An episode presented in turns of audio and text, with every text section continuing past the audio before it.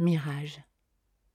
Je suspends ni ne sais l'amour frater, un monastère toute une vie.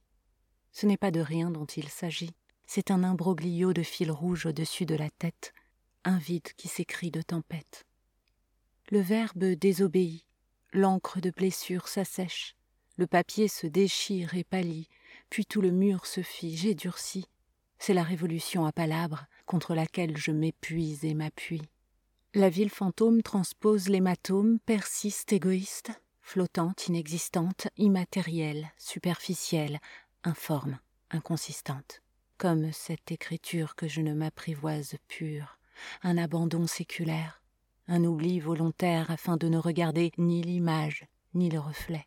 C'est le deuil syntaxique, l'enterrement poétique de tous mes liens géométriques, abandonnés de prières et de vins, ne subsiste ni ne se maintient, puis s'écroule au creux de mon poing. Un corps à terre? N'en faites rien, disent certains amers, nourrissez-le, gueulent les âmes guerrières, mais point de pain, de murmures et de confidence, d'amour et de connivence, de confiance en chacun.